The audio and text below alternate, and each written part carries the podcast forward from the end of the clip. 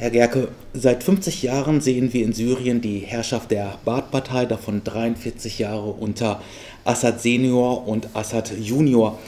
Wie ist diese Baath-Partei zu charakterisieren? Sie selbst verstand sich, ich bezweifle, dass sie im Moment noch in der alten Form existent ist. Sie selbst verstand sich als äh, Einheitspartei, hat äh, den Begriff äh, sozialistisch für sich reklamiert, was ich immer bezweifelt habe. Es war eine national-konservative, nationalrevolutionäre Partei der Machterhaltung in Syrien. War nicht nur in Syrien, die Basspartei gab es genauso gut im Irak und in anderen Ländern. Es war schon ein Stückchen diese äh, Zeit, in einer Zeit vorherrschenden Richtung des arabischen Nationalismus und davon war es der politische Ausdruck.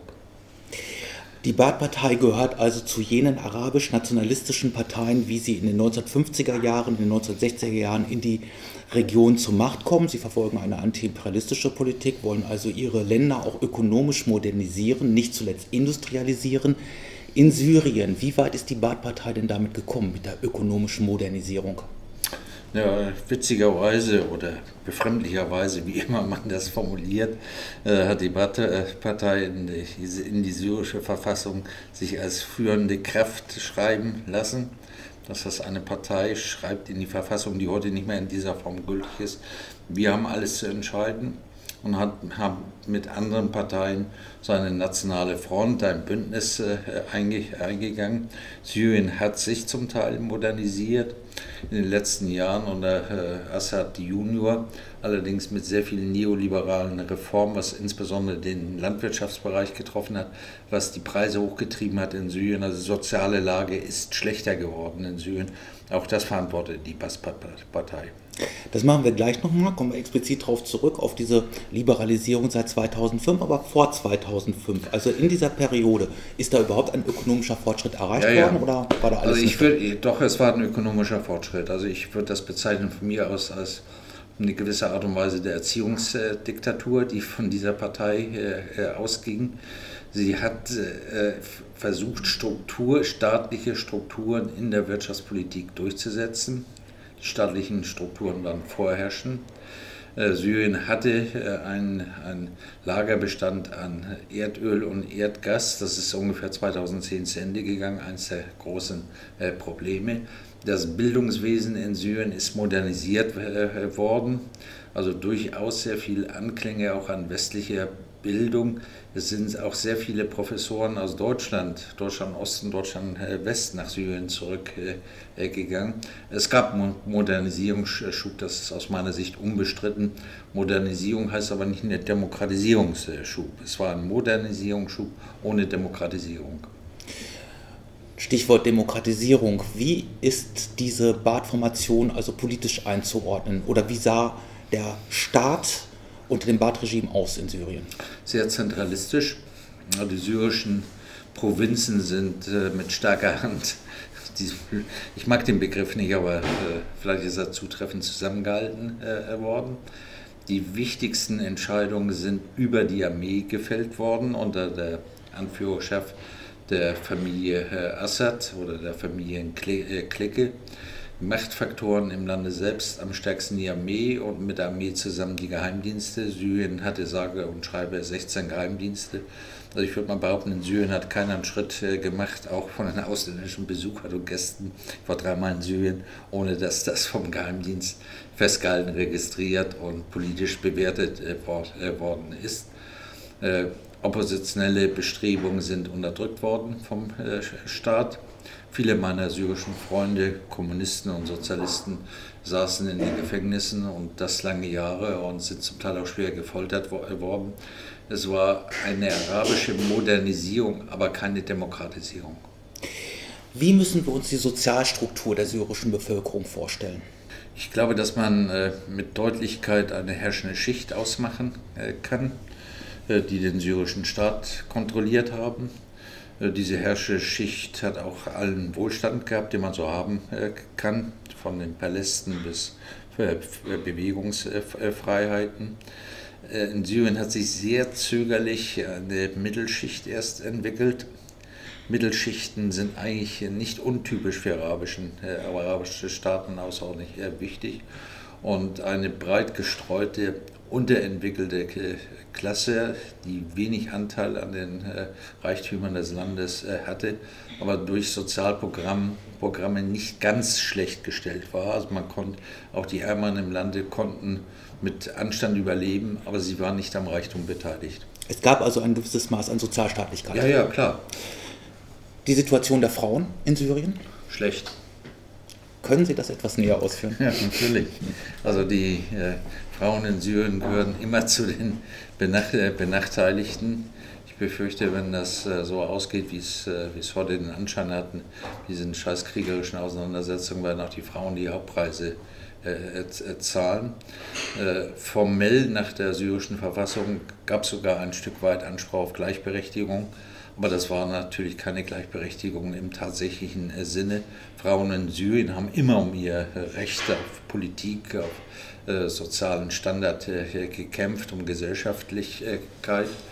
Ich habe äh, in den letzten Jahren in Syrien zunehmend äh, den Schleier entdeckt. Also das Leben ist nicht liberaler und freier geworden für die Frauen, sondern in den letzten Jahren zunehmend äh, repressiver. Und ich glaube, dass die Frauen die am meisten Last vom Krieg tragen und am meisten Last in der Gesellschaft getragen haben. Syrien ist ja ein multireligiöser und multiethnischer Staat. Gab es für eine Ethnie oder für eine Religion eine Privilegierung innerhalb des Baath-Regimes? Ja, das war, das war natürlich die herrschende äh, äh, religiöse Richtung im äh, Islam, also die Aleviten als äh, Bevölkerungsgruppe. Das ist die Gruppe, aus denen äh, die äh, Assad-Familie stammt. Die haben sehr stark die Kommandeure der Armee und des Geheimdienstes gestellt. Das war eine privilegierte Gruppe. Aber Syrien war schon ein säkularer, das heißt ein nicht religiös geordneter Staat, was ich als einen großen Vorteil empfunden habe. Bei meinen Besuchen in Syrien habe ich gesprochen mit der christlich-orthodoxen Kirche, also mit der griechisch-orthodoxen Kirche, dem Christentum in Syrien. Die haben mir alle gesagt, unter Assad leben wir gut, wir haben Religionsfreiheit. Das haben mir die jüdischen Gemeinden äh, äh, äh, gesagt. Eigentlich ist das Problem, dass heute viele Angst haben, wenn die Aufständ, sogenannten Aufständischen, die Dschihadisten, sich durchsetzen, dass es mit der Religionsfreiheit, mit einem Leben in Würde zu Ende ist und dass Assad heute noch so stark ist, viel stärker als er hier wahrgenommen wird, liegt an der Angst großer Teile der syrischen Bevölkerung vor dem, was möglicherweise nach Assad kommen könnte. Mhm. Wie sah es mit den Minderheitenrechten in Syrien aus, etwa der kurdischen Bevölkerung? Schlecht.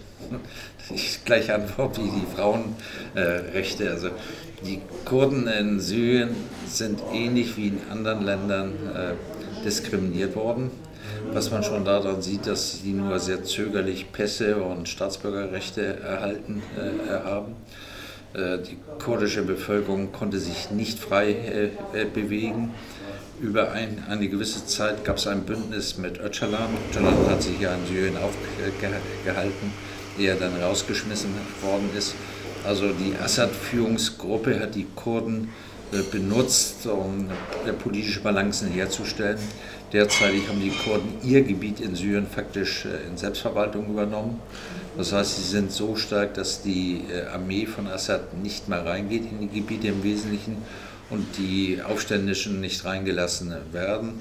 Kurden sind dabei, unter der Führung ihrer kurdischen Partei, also der kurdischen PKK, ein autonomes Gebiet mit Rechten für die Kurden auf, äh, aufzubauen. Und sie werden sich nicht mehr darauf einlassen, dass die kurdische Frage gelöst wird, wenn andere Fragen gelöst sind. Die kurdische Frage in Syrien ist jetzt auf der Tagesordnung. Sie muss im Sinne von Autonomie und Demokratie gelöst werden. Herr Gerke, Sie sprachen es eben schon an. 2005 kommt es unter Bashar al-Assad zu einer ökonomischen Liberalisierung. Wie sah die aus? Äh, man hat den Anteil des Staatseigentums verringert. Man hat äh, Preise rauf, raufgesetzt der Druck vor allen Dingen auf die, Land, auf die ländliche Bevölkerung ist größer äh, geworden. Das hat auch etwas den Hintergrund, die syrischen Erdölvorkommnisse, Erdöl und Erdgas sind im Wesentlichen 2010 zu Ende gegangen. Das heißt, Syrien hat dann Erdöl, Erdgas auf dem Weltmarkt kaufen müssen. Im Iran oder im Irak hat er natürlich auch Weltmarktpreise äh, zahlen müssen. Vorher hatte man über das Öl die Preise abgefedert also aus, äh, ausgeglichen. Das war nicht mehr äh, äh, möglich. Es beginnt eine Welle der Privatisierung. Es entwickelt sich ein nicht kontrollierter äh, Reichtum, wo plötzlich Leute, die äh, ganz reich äh, werden und die sozialen Klüfte zwischen, arm, zwischen armer Bevölkerung und reicherer Bevölkerungsteil sind größer geworden. Syrien hat unter den Assad Junior schon etwas seinen Charakter als sozialerer Staat im Verhältnis zu anderen arabischen Staaten verloren gehabt. Ab dem Herbst 2010 kommt die arabische Welt ja nun gewaltig in Bewegung. Den Anfang machen die Bewohner der von Marokko annektierten Westsahara mit ihren Lagern der Würde. Es folgen die Ereignisse in Tunesien, Ägypten, Jemen, Bahrain und Libyen.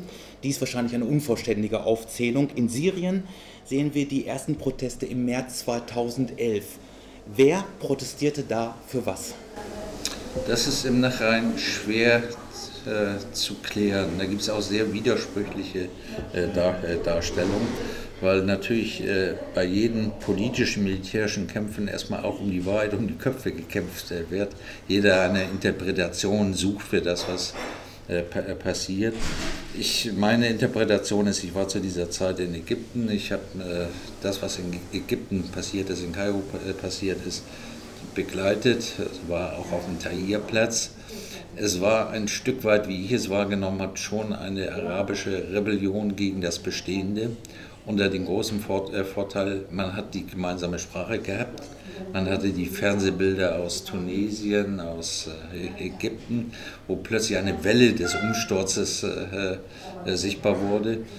Ganz bedeutend waren die beiden Fernseh- und Rundfunksender Al Arabiya und Al Jazeera äh, in jeder äh, Imbissbude in äh, Damaskus und in Kairo laufen diese Fernsehsender und der Funke des Aufstandes ist übergesprungen, vor allen Dingen bei jungen Leuten. Da auf diese Rebellion hat Assad und sein politisches Regime, wie ich es sehe, mit Repression reagiert. Repression hat Gegenbewegung ausgelöst. Und dann kommt ein Prozess, wo relativ schnell diese Rebellion von jungen Syrerinnen und Syrern von außen enteignet wird. Also andere Kräfte reingehen in die Auseinandersetzung, sie zu, äh, zuspitzen. Und statt der Losung Befreiung ist plötzlich die Losung Assad muss weg, äh, das, was äh, an diese Stelle gesetzt worden äh, ist. Ich glaube nicht, ich benutze den Begriff arabischen Frühling nicht mehr, halte das mehr für eine Wintererscheinung, lasse mir aber ein Stück weit Offenheit. Bevor wir zur Internationalisierung des Konflikts mit Syrien kommen, frage ich dann nochmal globaler. Was sind denn eigentlich die Forderungen der Massen in Tunesien, in Ägypten, in Syrien, wenn das erstmal so vergleichbar ist? Die sind relativ einfach zu beschreiben, denke ich. Wir haben in, in, in verschiedenen dieser Länder eine sehr junge Generation, die bestimmt ist die, die gebildet ist und die natürlich äh, das, was sie an Bildung hat, umsetzen will in Lebensqualität. Zu einer jungen Generation passt einerseits nicht eine religiöse Formierung, aber es könnte auch dazu passen eine gewisse religiöse Radikalisierung. Also die junge Generation möchte besseres, mehr Lebensqualität äh, haben, möchte ihre Bildung äh, umsetzen, möchte Bewegungsfreiheit haben, alles völlig berechtigt der Begriff der Würde hat eine ungeheure Bedeutung in den arabischen äh, Rebellionen. Äh, man wollte nicht mehr das unterdrückte Volk sein, sondern eigene Würde bewahren. Übrigens auch im Verhältnis in der Auseinandersetzung äh, mit einem palästinensischen Staat, mit, mit Israel, mit dem Westen. Man fühlt sich durch den Westen bevormundet. Also diese Mischung hat die Rebellion ausgemacht und die richtet sich natürlich auch gegen die eigenen Potentaten. Also was Ägypten angeht, äh, habe ich immer den Begriff Kleptokratie benutzt. Nein, ich glaube, das kann man auch teilweise für Syrien sagen. Also, dass Und die Clique, Tunesien, ja, ja recht. Recht, dass die Clique, die an der Macht ist, kleptokratisch vorgeht, also sich unendlich bereichert hat. Aus Ihrer Sicht oder Ihren Informationen nach, ab wann würden Sie sagen, internationalisierte sich dieser Konflikt in Syrien? Mit der, mit der Unfähigkeit, also es sind, sind jetzt zweieinhalb bis drei Jahre, mit der Unfähigkeit, mit der das Regime von Assad äh, versucht hat, mit Reformen zu antworten. Das, was an ersten Reformangeboten kam, war völlig zögerlich, äh, unzureichend. Eine kluge strategische Politik hätte sich diesen Bewegungen den jungen Menschen geöffnet, hätte äh, zusammengebracht mit äh, guter Bildung, äh, gute äh, Lebensbedingungen, religiöse Freiheiten äh, und äh, weniger Gängelung, weniger Geheimpolizei, weniger Armeezwang das ist äh, alles von Assad viel zu spät angeboten äh, worden. Und die, er ist dann mit seiner Politik immer den Reform, notwendigen Reformen hinterhergelaufen. Das Leben war schon längst weiter im guten Sinne. Und das, was an Angebot kam, war uns äh, unzureichend. Das spricht ein bisschen dafür, dass das Regime so festgefügt schien, dass es nicht in der Lage war, sich selbst in Frage zu stellen. Wer sind denn nun eigentlich die Hauptspieler in der internationalen Arena, die in der Syrienfrage mitmischen? Das ist ein Punkt, was viele nicht durchblicken, was auch sehr schwer ist zu durchblicken, weil es gibt ja auch bei den Gegenspielern Übereinstimmungen und äh, Differenzen. Ich versuche das jetzt mal ein bisschen sehr schablonenhaft, also dafür entschuldige ich mich äh, ausdrücklich, wenn man sich das genau, genauer anschaut. Einer der Hauptspieler ist natürlich die Türkei. Die Türkei versucht sich als vorherrschende Macht im Nahen und Mittleren Osten zu etablieren. Ne, das gelingt ja auch teilweise, auch in Auseinandersetzungen mit Israel. Um sich äh, die Hörerinnen und Hörer vielleicht nochmal rückerinnern an die türkische Beteiligung dieses Gaza-Flottillienschiffes. Äh, das hatte schon die Bedeutung, die Türkei hat Israel gezeigt, wo seine Grenzen äh, sind. So, natürlich ist die Türkei nicht daran interessiert, eine stärkere kurdische Macht im Nahen Osten zu erhalten. Also eine Selbstständigkeit der kurdischen Gebiete des Iraks, jetzt der syrischen Gebiete mit den kurdischen Gebieten in der Tür Türkei. In diesem Moment äh, zieht Erdogan äh, die Karte, dass er mit Öcalan verhandelt, was ich ganz interessant äh, finde. Und die Türkei präsentiert sich als Ordnungsmacht mit Hilfe der NATO. Sie konkurriert in dieser Frage, und natürlich Assad muss weg. Ne? Sie konkurriert in dieser, dieser Frage mit Saudi-Arabien und mit Katar, äh, die sich beide ebenfalls als Ordnungsmächte und vorherrschende Mächte im Nahen Osten etablieren äh, äh, wollen. Sie sind sich einig mit der Türkei, Assad muss weg, sind sich aber uneinig, was anstelle dessen äh, äh, tritt.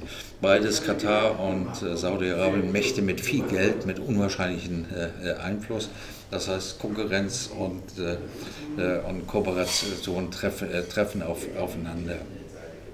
Die USA finanzieren einen Teil des syrischen Widerstandes gegen Assad die USA bilden sogenannte Rebellenverbände aus, also CIA-Formation.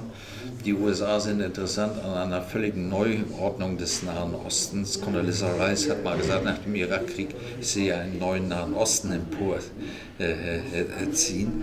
Sie fördern die Moslembruderschaften, die sie noch kurz vorher äh, bekämpft äh, haben. Also dieses klassische Spiel, man kauft die Feinde äh, ein. Israel spielt mit. Israel hat ein Interesse an sicheren Grenzen. Israel hat ja einen Teil von Syrien besetzt. Also man kann von den Golanhöhen, die besetzt sind, einerseits nach Damaskus gucken und andererseits in Haifa. Es liegt ja alles dicht äh, zusammen. Israel hat Interesse an einem stabilen syrischen System. Insofern haben sie Assad lange Zeit äh, gestützt. Aber gleichzeitig wollen sie nicht, dass aus Syrien selber äh, eine bedrohende Macht für Israel äh, wird. Deswegen wieder Kooperation mit Aufständischen, und Niederhalten von Aufständischen. Israel hat in dieser Phase ja mehrere syrische Einrichtungen militärisch auch äh, ange, äh, angegriffen, vor allen Dingen Einrichtungen, die möglicherweise eine Bedeutung in, äh, äh zu Massenvernichtungswaffen äh, haben. Die alten europäischen Kolonialmächte, Frankreich und Großbritannien, das waren ja mal Besatzungsmächte Syrien, verstehen sich als Ordnungsmächte, greifen jetzt unabhängig der Europäischen Union ein.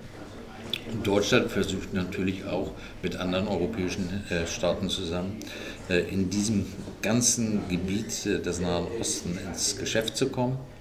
Russland möchte seine Verankerung im Nahen Osten halten, kann es nur über Syrien der Iran ist interessiert, dass er mit Syrien einen Partner äh, behält, äh, ansonsten isol isoliert.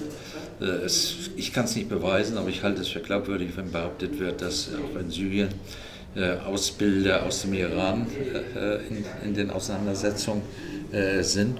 Und ganz nebenbei spielt eine erhebliche Rolle der Libanon, weil je nachdem, wohin Syrien kippt, kippt auch der Libanon Ne? Das heißt, äh, für den Iran steht die Frage, steht, besteht die Gefahr der Isolierung und der Iran lebt natürlich immer den Druck, dass ein israelischer Angriff auf den Iran nicht ausgeschlossen äh, ist. Das nur einige der globalen Spieler und alle haben sie, äh, alle haben sie ihre Truppenformation in Syrien. Viele haben gelernt aus dem Libyenkrieg. In Syrien selbst kämpfen ja, weltweite Söldnertruppen, die auch finanziert äh, äh, werden, mit sehr viel Erfahrung. Es sind tschetschenische Verbände, äh, die in Syrien kämpfen. Es sind Verbände, die in Libyen schon im Einsatz waren. Es sind Verbände der Islamisten, die von Afghanistan nach Syrien gegangen sind. Das heißt, es ist ein, ein großer Kampf zu Lasten der syrischen Bevölkerung um die politische Vorherrschaft und damit auch eine ökonomische Vorherrschaft. Wenn wir uns diese internationale Konstellation, wie Sie sie geschildert haben, einmal angucken, dann haben wir auf der einen Seite mit Saudi-Arabien und Katar reaktionäre wahhabitische Regimes, die auch die entsprechenden Truppen unterstützen in Syrien dann haben wir auf der anderen Seite die westlichen Staaten, Großbritannien, Frankreich, USA. Dann haben wir noch die äh, Türkei. Wo ist der gemeinsame Schnittpunkt der Vorstellung für die Nach-Assad-Ära oder für eine womögliche Nach-Assad-Ära? Da lohnt es sich ein bisschen auch die strategischen Papiere äh, zu, äh, zu, lesen. Also es gibt im Moment eigentlich, äh, was die Strategie an, angeht, aus meiner Sicht drei wichtige äh, grundlegende Papiere. Das ist eine Studie der Bertelsmann Stiftung überall in der Welt, wo was los ist, ist Bertelsmann ja kopfmäßig äh, dabei. Ich verkürze das jetzt, aber das ist keine unkorrekte Darstellung. Bertelsmann sagt, äh, militärisch ist das ein Patt. Das sagt übrigens auch der Bundesnachrichtendienst. Militärisch kann derzeitig keiner den Sieg äh, davontragen. Äh, militärisch ein Patt. Bertelsmann ist dafür, dass man die Aufständischen besser bewaffnet aus diesem Grunde. Also die Bertelsmann-Logik ist dann, die Aufständischen müssen bessere Waffen kriegen. Da geht es vor allen Dingen um Boden-Luft-Raketen, das ist, kennt man aus dem Afghanistan-Krieg. Äh, äh, damit die Aufständischen einen militärischen Sieg hervor davon tragen können. Wenn das geschehen ist, äh, wenn das geschehen ist, stellt sich sofort die Frage, wie können die Waffen wieder eingesammelt werden, damit sie nicht äh, in allen Regionen des Nahen Ostens auftauchen. Deswegen rät Bertelsmann zu einer Militärdiktatur in Syrien. Also die militärische Führung muss das übernehmen. Sie stellen sich die militärische Führung aus einem Zusammengehen der Freien Syrischen Armee und der regulären Syrischen Armee äh, vor, praktisch wieder ein Putsch, Putsch, nur dass Assad nicht der Putschist ist. Und irgendwann soll es dann eine freie Wahl geben. Das ist das Konzept Bertelsmann. Das ist das, glaube ich, aus meiner Betrachtungsweise, was Frankreich und Großbritannien umtreibt, die, die USA partiell. Ein anderes Konzept hat die Stiftung Wissenschaft und äh, äh, Politik, die ja die deutsche Bundesregierung berät. Aber dort ist die Beurteilung, militärisch ist das ein Patt. Äh, keine Seite kann militärisch äh, gewinnen. Äh, Bertelsmann, die Stiftung Wissenschaft und Politik hält nichts davon, von weiteren Waffenlieferungen in die Region, weil die sagen natürlich, wenn Frankreich und Großbritannien an die Aufständischen Waffen liefert, wird Russland seine Waffenlieferungen an Assad verstärken. Dann wird auf einer höheren Ebene nur der Krieg weiter stärker werden. Sie befürchten, sie befürchten einen lang andauernden Bürgerkrieg, ähnlich wie im Libanon.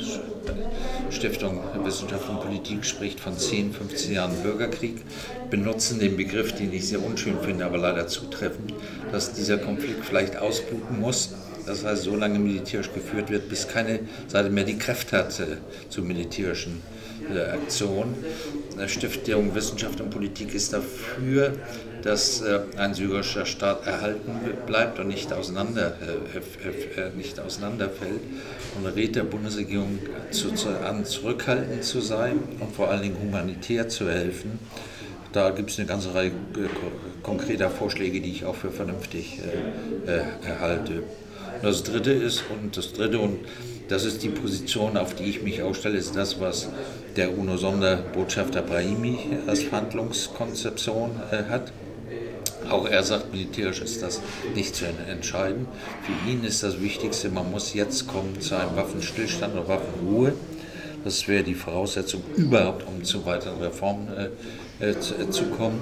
Also Waffenruhe, Waffenstillstand, möglichst für den ganzen Staat. Wenn das nicht möglich ist, für einzelne Bereiche, wo man separat solche Regelungen äh, äh, trifft. Auf dieser Grundlage Verhandlungen zwischen den Konfliktparteien mit der Etablierung einer äh, Übergangsregierung im Ergebnis dieser Verhandlungen. Er schlägt vor, dass man mit Assad verhandelt. Das finde ich vernünftig. Auch das fällt großen Teilen der syrischen Opposition sehr schwer, was ich auch verstehen äh, kann. Ich halte es trotzdem vernünftig. Und äh, nach, der, nach dieser Konzeption muss man das begleiten mit vertrauensbildenden Maßnahmen, das heißt Gefangene freilassen, alle Konfliktzeiten nehmen in einem hohen Maße Gefangene, also Gefangene äh, freilassen. Man muss zu wirtschaftlichen Reformen äh, äh, kommen und man muss praktisch ein Wahlprozedere oder ein Berufungsprozedere für eine Übergangsregierung bilden, die dann nicht mehr von Assad geleitet wird. Sie haben eben die Freie Syrische Armee erwähnt. Damit sind wir bei der Opposition, der syrischen Opposition. Was sind die Hauptkräfte der syrischen Opposition?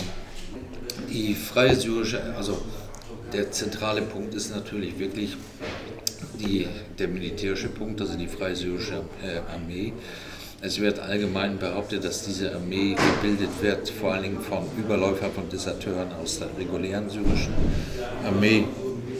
Ich halte das für Unsinn der Präsident des Bundesnachrichtendienstes äh, spricht davon, dass die reguläre syrische Armee ungefähr 300.000 äh, äh, Menschen unter Waffen hat, die freie syrische Armee 100.000 derzeitig und äh, von, den, äh, äh, von der offiziellen Armee spricht der Bundesnachrichtendienst, gäbe es ungefähr 3.000 Überläufer. In die freie syrische Armee sind bewaff erfahrene, bewaffnete Kämpfer aus allen möglichen Formationen äh, aufgesaugt worden. Man muss sich das mehr wie so eine Stiftung vorstellen. Nicht so ein festgefügtes äh, Projekt, sondern diese Kraftzentren saugen Kämpfer, äh, Abenteurer, Geldgierige, sicherlich auch Menschen, die äh, äh, Freiheit äh, wollen, aus allen Richtungen auf. Also Freunde haben mir erzählt, dass momentan ein guter Geschäftszweig in Syrien es wäre, dass man sich etabliert als militärische Formation, egal ob man eine ist oder nicht, weil dann kriegt man vom Westen sehr viel, sehr, oder Saudi-Arabien, Katar sehr schnell Geld, um Waffen zu kaufen oder Waffen, die man dann wieder auf dem äh, Markt verkaufen kann. Also Waffenbesitz ist ein gutes Geschäft im Moment in Syrien. Diese Kämpfer in der Freien Syrischen Armee, sind das syrische Kämpfer oder sind da auch Zum Teil, aus, äh, aus allen möglichen äh, Staaten, sind zum Teil aber auch äh, äh, Syrien. Wenn wir jetzt bei der militärischen Geschichte sind, fragen wir dann gleich mal nach, sind aber nicht alle in der Freien Syrischen Armee, sondern da gibt es auch noch diese... Zig, zig Freischärler-Gruppen. Also diese Freie Syrische Armee behauptet ja heute, dass sie ein Zentralkommando äh, gebildet äh, haben, was auch das Sagen hat. Äh, alle meine Syrer-Freunde lachen sich kaputt und sagen, das ist natürlich Unsinn. Äh, wenn man übereinstimmt, bestimmte militärische Aktionen vornehmen zu wollen, gibt es ein solches zentrales Kommando. Wenn man nicht übereinstimmt, es machen zu wollen, gibt es das nicht. Jeder operiert auch auf, auf seine Rechnung. Besonders stark sind die Al-Nusra-Verbände, die viel Erfahrung in, den Aufständen und äh, äh, Kämpfen haben. Das ist eine hart dschihadistisch ausgerichtete also, äh, Formation. Und da muss der Westen auch viele Fragen, viele Fragen be äh, beantworten. Das sind die gleichen Leute, die man in Mali mit Waffengewalt angegriffen hat, die man in Syrien bezahlt und äh, zumindest es zulässt, dass sie bezahlt äh, werden. Ich habe im deutschen Geheimdienst immer gefragt, äh, wo die Waffen herkommen und zweitens, wie das läuft. Äh, da bestreitet keiner, dass äh, aus Saudi-Arabien und Katar zumindest das Geld für die Waffen kommt. Das wird auch gar nicht verschleiert. Aber dass das, das islamistisch ausgerichtete Kampfformationen sind, ist relativ, relativ klar. Ne? Also das Geld kommt aus Saudi-Arabien und aus Katar, davon werden Waffen gekauft, die kommen über die türkisch-syrische Grenze und sind dann wieder im Bürgerkrieg. Und die Kämpfer der Freien Syrischen Armee, wie sind die politisch ausgerichtet?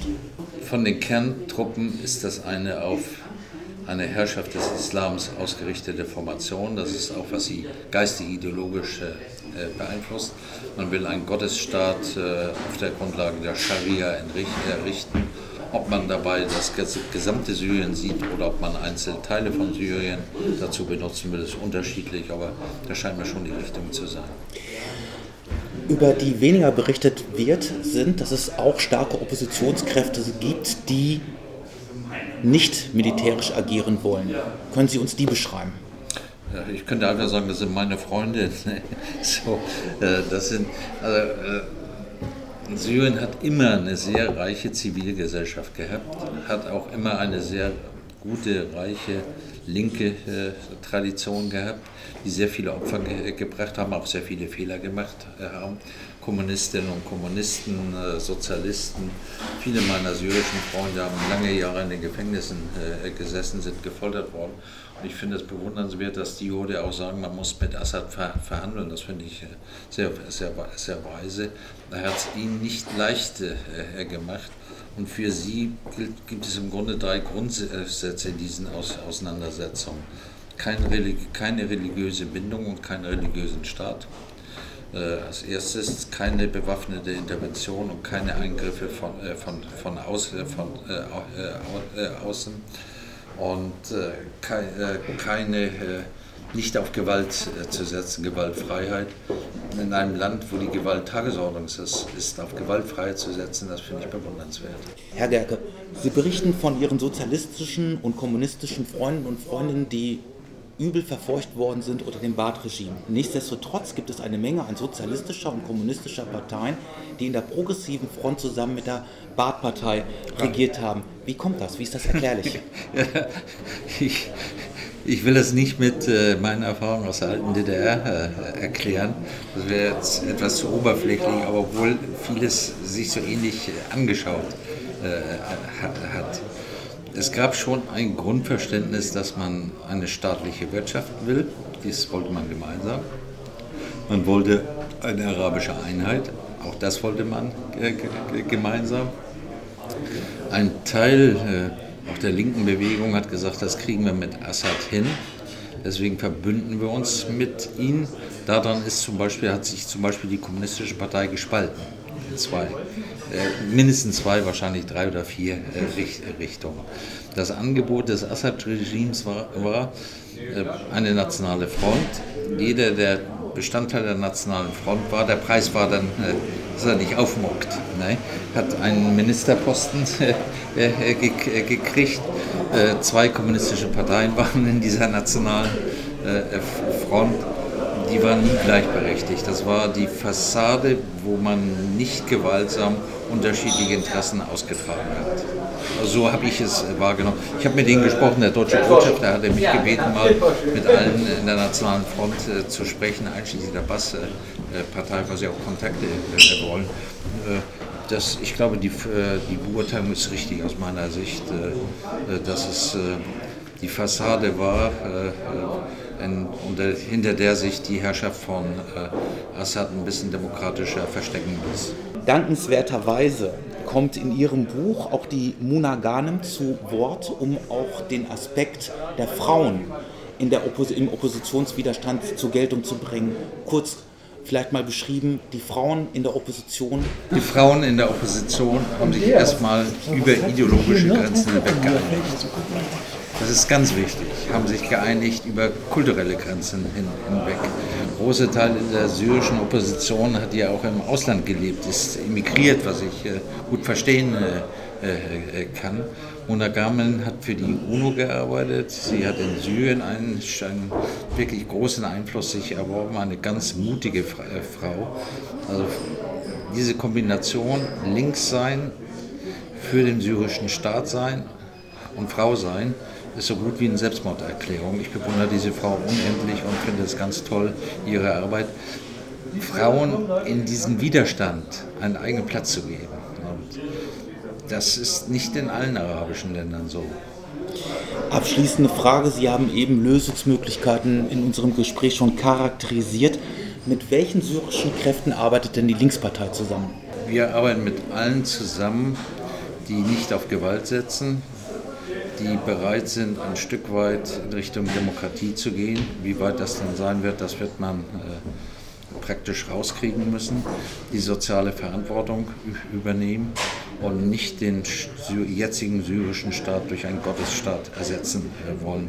Ich habe mich strikt immer an die Linie der syrischen demokratischen Opposition äh, gehalten. Keine religiöse Aus, äh, Ausrichtung, Gewaltfreiheit und Erhalt des eines zentralen syrischen Staates. Herr Gerke, ich bedanke mich herzlich für das Gespräch. Herzlichen Dank. Die im von Wolfgang Gerke und Christiane Reimann herausgegebenen Buch Syrien wie man einen säkularen Staat zerstört und eine Gesellschaft islamisiert, versammelten Aufsätze bieten einen mal mehr, mal weniger tiefgehenden Einblick in die komplexe Materie. Harry Grünbergs Beitrag etwa befasst sich mit der jüngeren Geschichte des säkularen arabischen Nationalismus. Karin Leukefeld beschreibt instruktiv die Vorgeschichte des Aufstandes in Syrien aus sozialökonomischer und politischer Perspektive. Arne C. Seifert berichtet über die dschihadistischen militärischen Formationen in Syrien und ihre Verbindungen. Und Gerke Reimann suchen mit ihrem Aufsatz eine eigenständige linke Position zur Syrien-Frage zu entwickeln. In welche Richtung diese geht, haben wir bereits im Interview mit Wolfgang Gerke gehört. Ein besonderes Plus dieses Buches ist, dass darin oppositionelle syrische Stimmen selbst zu hören sind. Bei allen inhaltlichen Differenzen eint die Autoren dass sie Gewalt als Mittel zur Lösung des Syrien-Konflikts ablehnen, wie bereits das Vorwort des Buches betont. Einen besonders herausragenden Einblick in das Thema bietet dabei das Interview, welches Karin Leukefeld mit dem Arzt und Psychotherapeuten Heitam Manna führte. Heitam Manna ist Auslandssprecher des oppositionellen Nationalen Koordinationsbüros für demokratischen Wandel in Syrien dieses Bündnis vereint Gruppierungen und Parteien, die Gewalt als Weg zur Lösung der Syrien-Krise ablehnen. Mit dabei sind Unabhängige, Sozialisten, arabische Nationalisten, Kommunisten und Kurden. Beeindruckend sind aber auch die kämpferischen Beiträge des Schriftstellers Luay Hussein und der Ärztin Muna Ghanem. Luay Hussein ist Präsident der Allianz zur Bildung des syrischen Staates und besteht trotz durchlittener Haft, Folter, Überwachungen, Berufs und Reiseverbots darauf, in Syrien zu bleiben. Die in Damaskus lebende Mitbegründerin des Forums Frauen und Demokratie und des Zusammenschlusses Frauen schaffen Frieden, Muna Ghanem, beschreibt die Rolle der Frauen im Aufstand für Demokratie in Syrien. Löblich ist auch der kleine Handapparat über das Who is Who der syrischen Politik, die den Überblick über die vielfältigen Parteien und Organisationen der Opposition, der Linken und der Regierung wesentlich erleichtert. Im Dokumententeil des Buches kann Mensch außerdem nachlesen den Sechs-Punkte-Plan von Kofi Annan vom 12. April 2012, das Schlusskommuniqué der syrischen Aktionsgruppe vom 30. Juni 2012, besser bekannt unter dem Namen Genfer Kommuniqué, sowie die Genfer Erklärung der gewaltfreien demokratischen Opposition vom 29. Januar dieses Jahres. Trotzfunk findet das in diesem Jahr im Papyrossa Verlag erschienene von Wolfgang Gerke und Christiane Reimann herausgegebene, 187 Seiten starke und 9,90 Euro kostende Buch Syrien, wie man einen säkularen Staat zerstört und eine Gesellschaft islamisiert, empfehlenswert.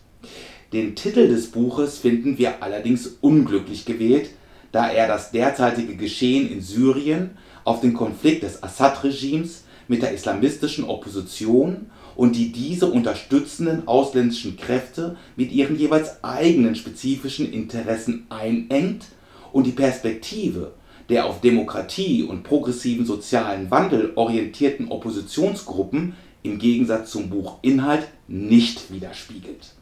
Letztere aber sind der positive Bezugspunkt einer hoffentlich in absehbarer Zeit stärker werdenden internationalen Bewegung der Subalternen gegen die stetig wachsende Militarisierung der Politik, soziale Ungleichheit und autoritären Regimes der herrschenden Klassen. Ihren jeweiligen, immer aber ihre Herrschaftsinteressen legitimierenden Ideologien ist der alte Schlachtruf entgegenzusetzen, Subalterne aller Länder, vereinigt euch.